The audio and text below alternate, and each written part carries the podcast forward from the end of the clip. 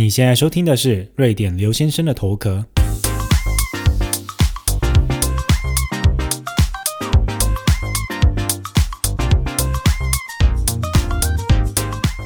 Hello，大家好，好久不见。那好像是前几次的开场也都是说好久不见哦，真的要感谢大家，非常的有耐心在等待。因为我比较不习惯这种固定式的更新，所以呢，目前来讲都是呃限定式的更新，也就是说有有趣的主题，有跟大家比较切身相关的，或者是有比较值得讲的一些话题的话呢，才会拿出来啊跟大家更新一下。所以呢，再次感谢大家的耐心。那至于我最近其实也没有什么大事情啦，就是不断的工作，然后休息，工作休息。那因为在工作上面。呢有接了一个比较新的职位，所以呢一切都还在适应当中。那当然呢也一直不断的在调整和适应现在新的生活形态，新的一种与病毒共存的形态。这当然也是。今天要拿出来讲的这个主题哦，相信大家在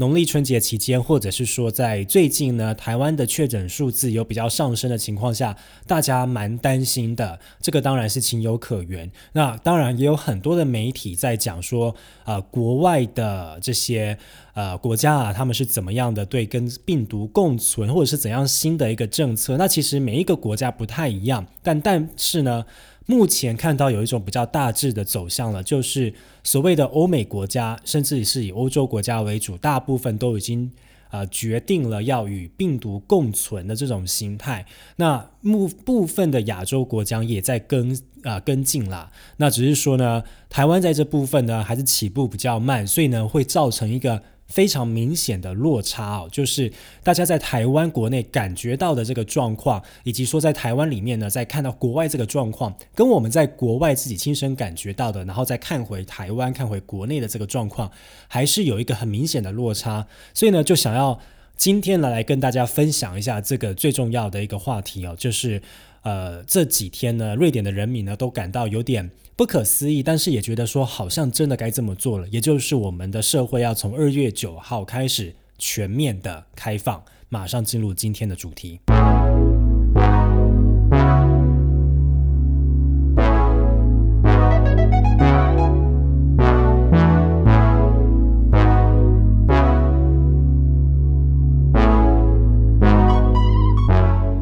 首先呢，就来跟大家提到，瑞典的政府决定在二月九号开始全面的开放社会。我们的这个首相，也就是我前几天有提到的这个女首相呢，她就说，这个现在呢是时候让瑞典重新开放了。那听起来呢，当然是。没有什么问题嘛？可能啊，在台湾的大家会想说，哇，可能瑞典呢已经经历过了一波高峰了，那现在呢高峰在往下渐渐的降到谷底，所以我们有这个信心和勇气可以来重新开放社会。可是呢，现实上却是跟大家想的是恰恰的相反，我们呢还不知道到底高峰还有没有来，甚至还没有没有过去哦。我们的这个确诊数字每天仍然是在几万上下这样跳的这个情况之下呢，瑞典政府呢就还没有等到这个高峰消退，还没有看到这个低潮的来袭来来临呢，就已经决定要把社会给开放了。这当中当然有很多的原因啦，要跟大家来细讲一下。因为如果你去看欧呃欧洲其他地方，比如说甚至像英国的话，他们都是有等到一个曲线比较平稳的之后，才决定要做这个开放的政策。这个就要说回到在去年底的时候，大家觉得这场疫情应该是结束了，因为第二季的这个打的数量非常的高，第三季也陆续的在打。然后那个时候呢，瑞典基本上已经宣布说，我们所有的这种限制呢，都要通通解除了。那直到呢后来呢，在就这么刚好在新的女首相上任不久之后，然后这个 Omicron 开始肆虐欧洲。然后在很多的国家呢，造成了这个确诊率的上升。那刚好碰到这个首相嘛，第一个上任，第一个女首相上任，又是一个新的政府，当然有一种新官上任三把火的这种氛围，所以他就决定说要采取比较严格的政策，再一次的把很多的限制呢再加回来。那如果我们要看整个欧洲的态势的话，其实呃，欧洲我们这边都会以英国来做一个标准来看哦，因为英国确实它的人口的来往的频率呢，比其他欧洲国家还要高，它是一个比较热门的大国嘛，所以呢，我们看到说英国的这个病例数啊或者什么，它其实是比瑞典走的在前进两三个礼拜的。所以我们有看到说，英国最后决定要开放的时候，是他们的病例数有一些下降的趋势的时候呢，那政府呢就决定要开放了。可是今天瑞典这样做的时候呢，其实这个并没有等到下降的趋势，甚至是每一天都在病例数破高峰的时候呢，就毅然决然的要决定要解封了。那如果我们看我们附近的这个国家啊，比如说。丹麦呀、挪威啊，他们其实比我们早一两个星期就解封了。那也是一样，在这个病例数很高的时候才解封。那当然还是有很多人会质疑啦，因为毕竟北欧国家，尤其是瑞典哦，基本上是没有什么限制措施的。比如说，我们从来没有强制要戴口罩，疫苗也不是强制的。甚至前阵子呢，只是政府稍微的提出一点想法，说，诶，要不要在国内呢？所谓的啊，引进这个疫苗护照的制度，也就是说，你到公共场所、到餐厅或到人多的地方呢，必须要出示疫苗的接种证明才可以进去。结果这个消息的风声才刚刚放出来，立刻就在周末呢，在市中心的一个大广场呢，集合了上千上万人的游行抗议哦。大家觉得说这是。没有办法接受的，大家也觉得说政府不能够以政府的公权力来去要求人民做这样子的事情哦。那如果你们再来看一下瑞典这个疫苗接种的状况的话，其实接种率已经真的很高了。第三季现在打的时间也缩短，就是说第二季打了五个月之后，你就可以打第三季了。所以我在前阵子也就已经打完第三季了。目前在瑞典，你没有打疫苗这些人，大部分呢。就是有两个状况啦，一种就是你有很多潜在的疾病，所以不建议打；另外一种就是不想打，或者是不相信疫苗。其实我身边都有这样子的人，那我也尝试着想要了解他们的想法。那最主要一个因素就是说，认为这种 mRNA 的疫苗呢，会对人体的基因造成不良的影响，以及是说呢，我们这个疫苗研发的时间，如果你看历史上的状况来讲的话。其实是比较仓促的，所以很多人持这种怀疑论，觉得说这么仓促的时间内研发出的疫苗，以及说呢，它是用基因的这个方式研发出来的，它是对人体是一种啊不可预测的状况，所以很多人不愿意打。又加上说，那如果走传统的疫苗，比如说 A Z 这种传统式的疫苗的话，在瑞典国内是。好像七十岁以下的人是不建议你打的，他只给老人、老年人打，所以这些人就选择说：“那我不打疫苗的这个状况。”那如果今天呢，政府强制要做这个疫苗护照，但是呢，打疫苗这个事情又不是强制的话，这一群人他们的权益就会被牺牲。那更多人可能在反对的是说，他们不认为政府应该有这个权利来去。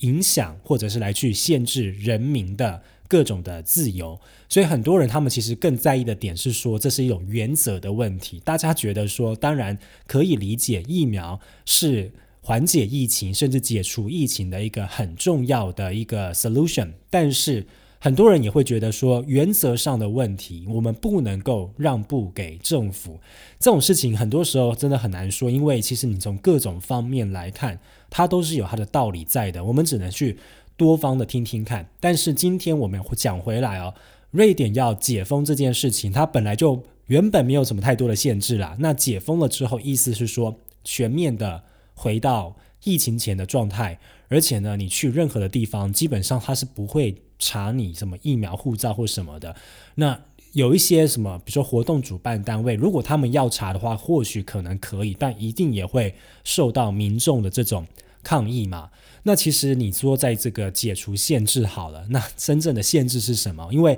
我现在录音的时间是二月五号嘛，那二月九号解除限制。那目前的限制就是说，啊，在室内的话，如果你要办活动的话，每一个人呢都的座位呢要距离至少一公尺。那以及说你在室内要吃饭用餐的话呢，每一桌不能够超过八个人。但是如果你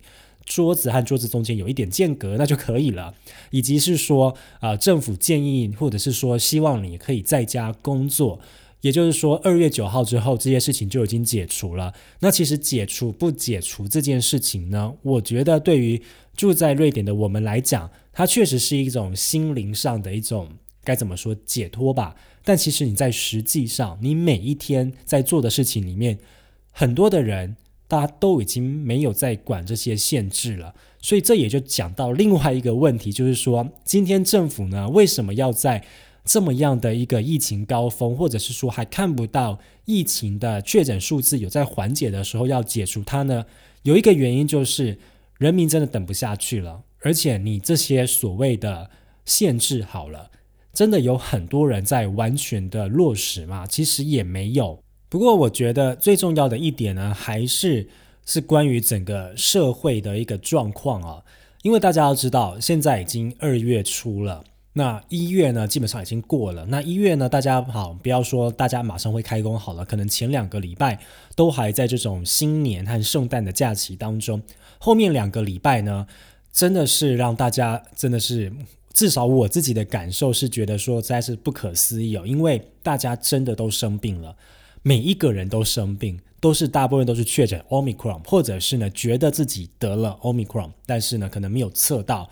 之类的。我说的每一个人是真的是每一个人，就是我身边的同事，还有我认识的人，还有什么同组的人，还有什么就是。只觉得说，哎，怎么大家都得了？那你当然也会很担心自己有没有得嘛。那我确实有一阵子是有在流鼻水，然后去用那个试剂去测，结果也测不到什么东西。那讲到这个试剂，也是另外一个问题哦。当时呢，甚至可能现在都还是这个试剂是大缺货的状况，就是你可以去药局买这个试剂嘛，但是都是大缺货。那你可以去跟政府的网站上面订，可是呢，订的时候你要等，可能就要等到两三天了，所以那个可能也不准了，因为你在当下病的时候你才会去订嘛。那你订来的时候两三天，因为 Omicron 的恢复速度其实目前看来是蛮快的。所以就是这个已经变成一团乱了，变成说政府你没有办法去掌握这个确诊数字。虽然说我们每天看到确诊数字是几万人好了，可是大家都心知肚明，真实状况可能是两三倍。因为奥密克戎的症状实在是太轻了，很多人根本就不把它当成是一个怎么样的事情。很多人可能得了也没有症状，不知道。很多人甚至可能以为自己得了感冒。或者是说它这个病毒量非常非常的轻微，你就算是用试剂去测好了，你也测不出来。那你要怎么样知道自己有没有确诊？也许是说呢，在这可能这个圣诞节一月这四五个礼拜，大家已经得病，已经发病到不行了。那大家每一个人基本上。我真的感觉我身边每一个人都得过了，这个可能所谓的群体免疫在这边开始要实现了。那讲到这个生病这件事情呢，当然是还好，就是说大家当然生病了要休养，但是最麻烦的问题就是缺工的问题。因为呢，政府当然还是希望你，如果真的确诊了，你必须要待在家，直到状况解除之后，你才可以自由行动。那大部分的人呢，也都很乐意这样做，因为本来生病就要待在家嘛。那本来就是大家也会觉得说，你知道，如果可以不用工作的话，当然不用工作也是不错的啊。那这个就造成一个状况，就是原本政府是说你要待在家七天，然后没有症状就可以出来了。后来发现大家都不能上班，于是呢就把这个时速呢把它啊缩短到五天就好了。结果还是很严重，这严重到什么状况？严重到比如说我们的北欧航空，它就取消了很多航班，因为空服员都中 Omicron，都必须要在家休息了。然后呢，以及说我在办公室，我感受最明显。一堆的同事没有办法来上班，大家都是得 Omicron，那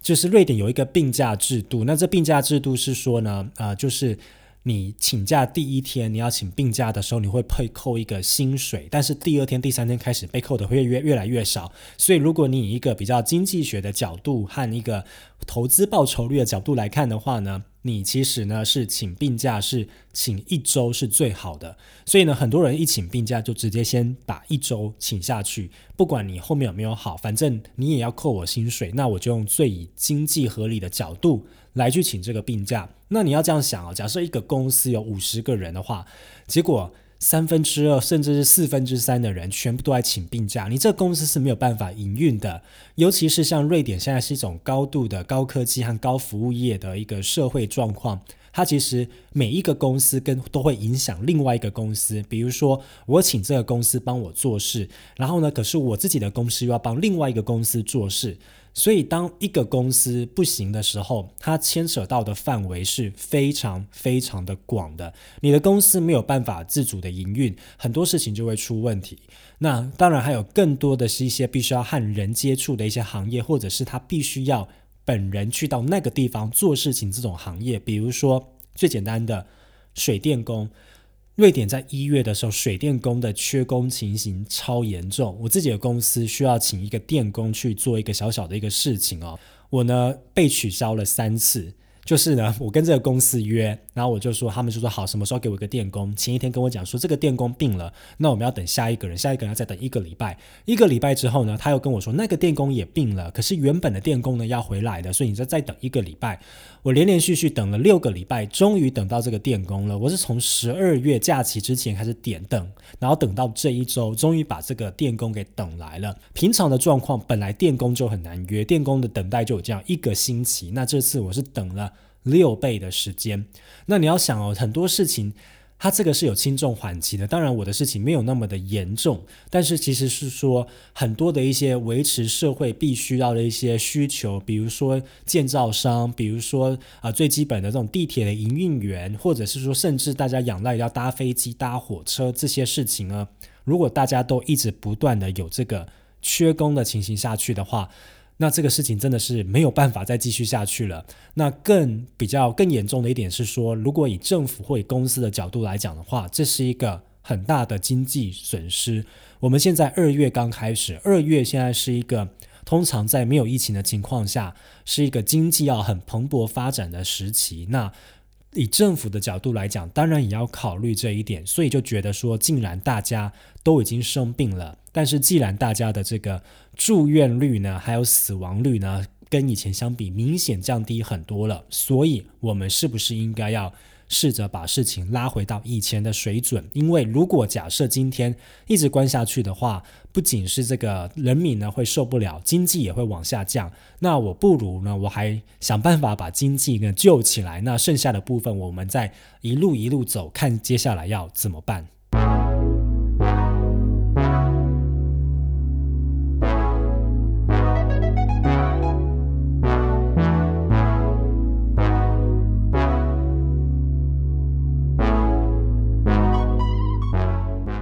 那当然，我也了解说，以各位或者说大家住在台湾的角度来讲的话，觉得说这怎么可能，或觉得说怎么可以这样做？因为在台湾，我觉得很多人的心中还是保持着这种要清零的这个政策或这种想法。那其实现在，我觉得全世界可能在所有主流国家，甚至所有国家里面，大概就只剩下中国政府以及。还有部分的台湾人，甚至可能是整体台湾的想法，大部分台湾想法，可能都觉得说要清零才是正确的。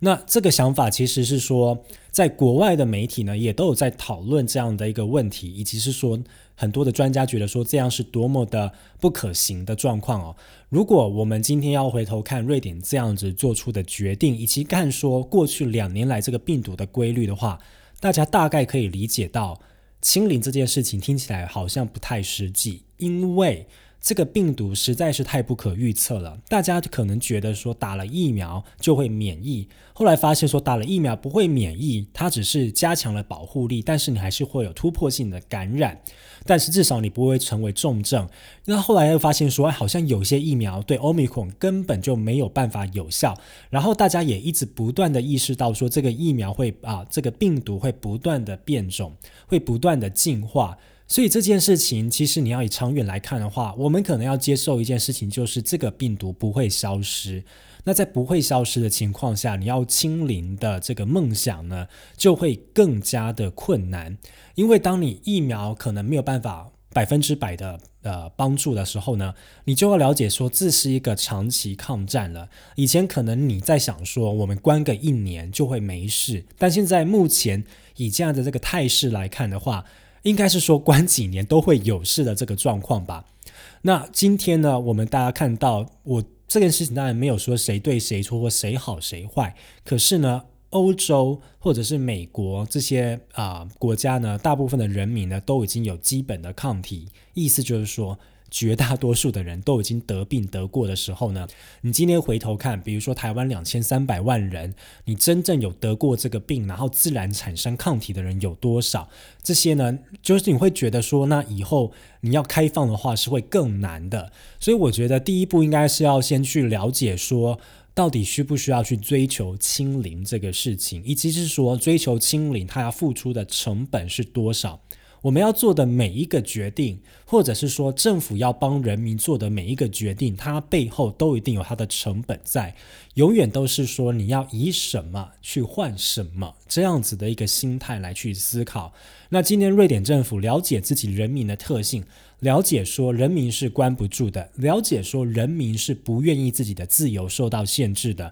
而我们看过去两年来，政府给的限制已经到达一个极限的时候，但是经济却受到大幅的影响的时候，今天瑞典政府做出的决定就是两年了，这件事情不会结束，可能永远都不会结束。那我们是不是想办法，至少让人民的生活上正轨，让经济呢能够继续保持成长的状况为优先？那当然，我们还是要注意说医疗的状况，或者是医院的医护人员的工作状况，不要让医院的能量呢，就是完全的匮乏掉。之后，那这样的事情，我们是不是要边走边去看？大家可能有想到说，两年多前那个时候。瑞典很大的在台湾的新闻就是所谓的佛系防疫，不戴口罩，不关闭，什么事情都可以继续做。当时大家觉得不可思议。那当时呢，全世界呢也都把目光目光放向台湾，觉得说台湾做了了不起的事情，居然可以把这个病毒在这么早的时候就隔离起来、防毒起来。但是事情是说标准会变，那世界的情势也在变。现在。看过来呢，反而是觉得说世界在跟着这个情况呢去做它的调整，甚至很多人开始觉得说瑞典从一开始可能做的这个判断是对的，但我不这么认为啦。我觉得这种事情呢，就是所谓的成者为王，败者为寇的这个状况。你只是刚好瑞典当时做的这个决定呢，以现在来看好像是合理的，但是你不知道会不会有下一个超级变种的出现。那当时呢，落到那个时候，超级变种出现的时候，你可能又会现在看回瑞典现在在做的这个解封的事情，觉得说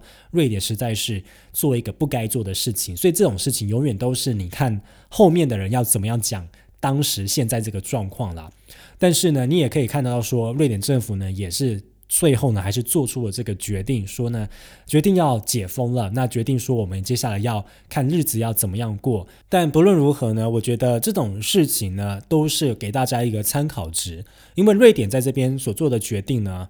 主要呢，第一个，它一定要跟循整个欧洲的大方向走，欧盟的方向走。那第二个呢，瑞典政府当然很了解自己人民的民族性和习性是什么，于是呢，根据人民的观感和根据呢，可能政府自己想要的政治前途，去做了一个他们觉得。现在来看是最好的决定。那我们当然没有人知道未来回来看这个决定是不是很笨或很不好。但是以目前的标准来看，他们觉得现在做这个决定是很好的。那反过来，如果今天大家呢看回台湾的自己的话，也要开始想一想，怎么样的决定可能对台湾是最好。然后呢，不是说呢，只是说这一两个礼拜对台湾好，而是说长远来看，怎么样的一个决定会是好的。不过，以现在这个世界的态势来讲的话，我还是要建议大家，就是多多去了解说国外为什么要开放，然后开放的原因是什么，以及我们在密切的观察开放之后的几周、几个月后，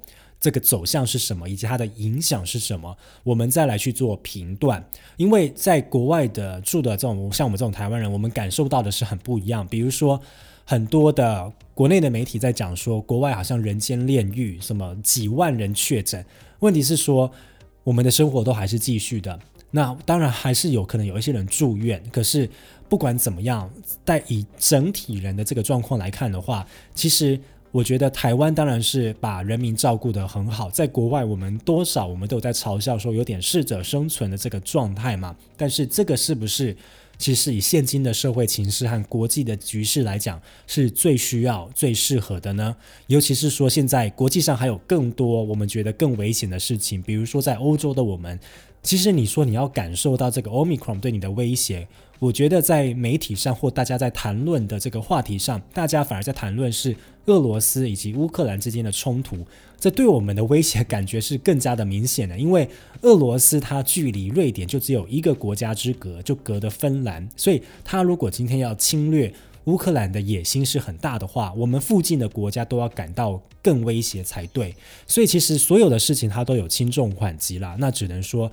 目前呢，瑞典呢决定要走这条路，那这条路也是瑞典一直以来都在追求的路。我们就看一下接下来我们会怎么样的继续。那非常感谢你收听今天的节目，而且听到了最后。如果你有任何问题的话，欢迎到脸书或者在 IG 上搜寻瑞典刘先生留言给我就可以了。我们下一次见，拜拜。